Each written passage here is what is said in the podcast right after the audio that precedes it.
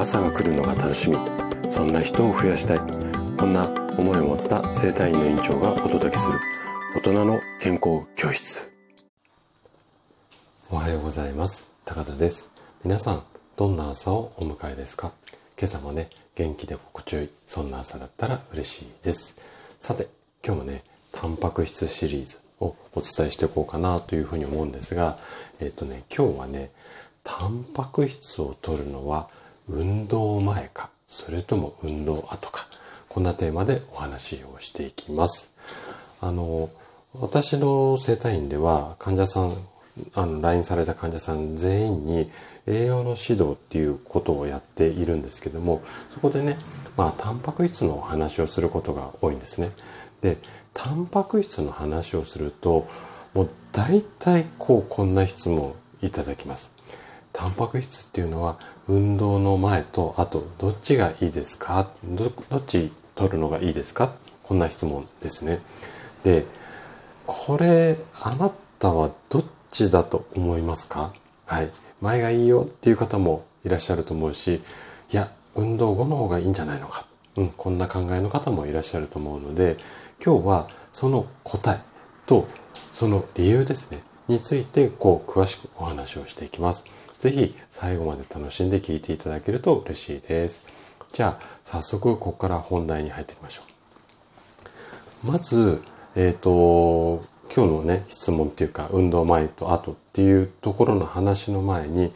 運動と、まあ、栄養っていうか、エネルギー源、うん、エネルギーがあって、それをこう、燃やしてとか使って、運動っていうのができるんですが、このね、運動と、まあ、栄養、エネルギー源の関係について、えっ、ー、と、まずはお話をしていきます。で、まず、運動前に摂取したい栄養素って言えば糖質なんですよね。なんでかっていうと、体を動かすエネルギーの元となるのが糖質だからです。なので、糖質を、まあ、車で言えばガソリンですよね。ガソリン代わりにして、まあ、車が動くっていうか運動ができる。こんな体の仕組みがありますと。例えばなんですけれども、お腹が空いた状態であなたが運動したとしましょ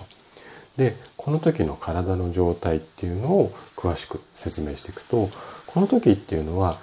お腹空いているので、あなたの体の中っていうのは、いわゆる燃料不足の状態です。で、この燃料不足の状態で運動をすると体はその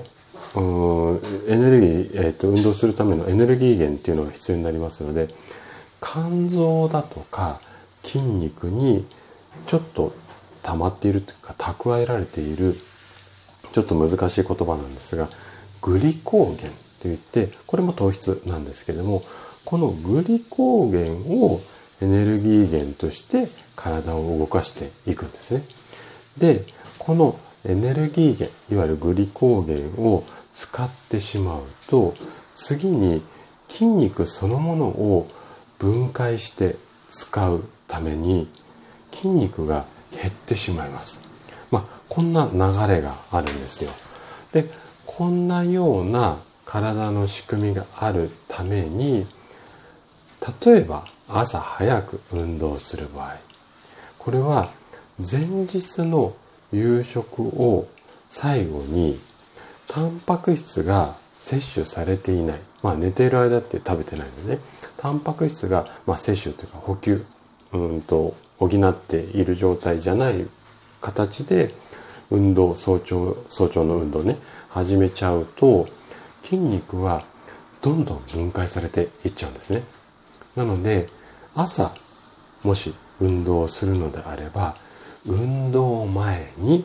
必ずタンパク質と糖質を含んだ、まあ、軽めのね運動前にお腹いっぱいになることはちょっとあれなので軽めの食事をするようにしましょ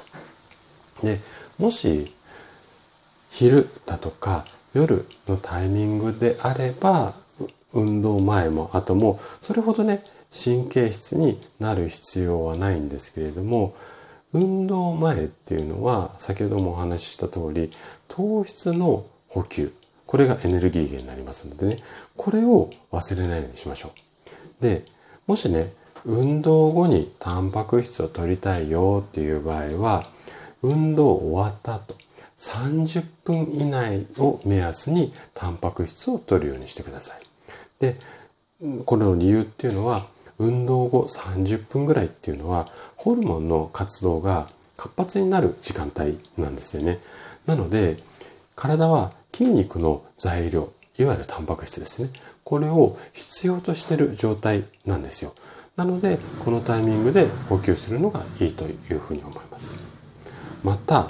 運動後24時間から48時間。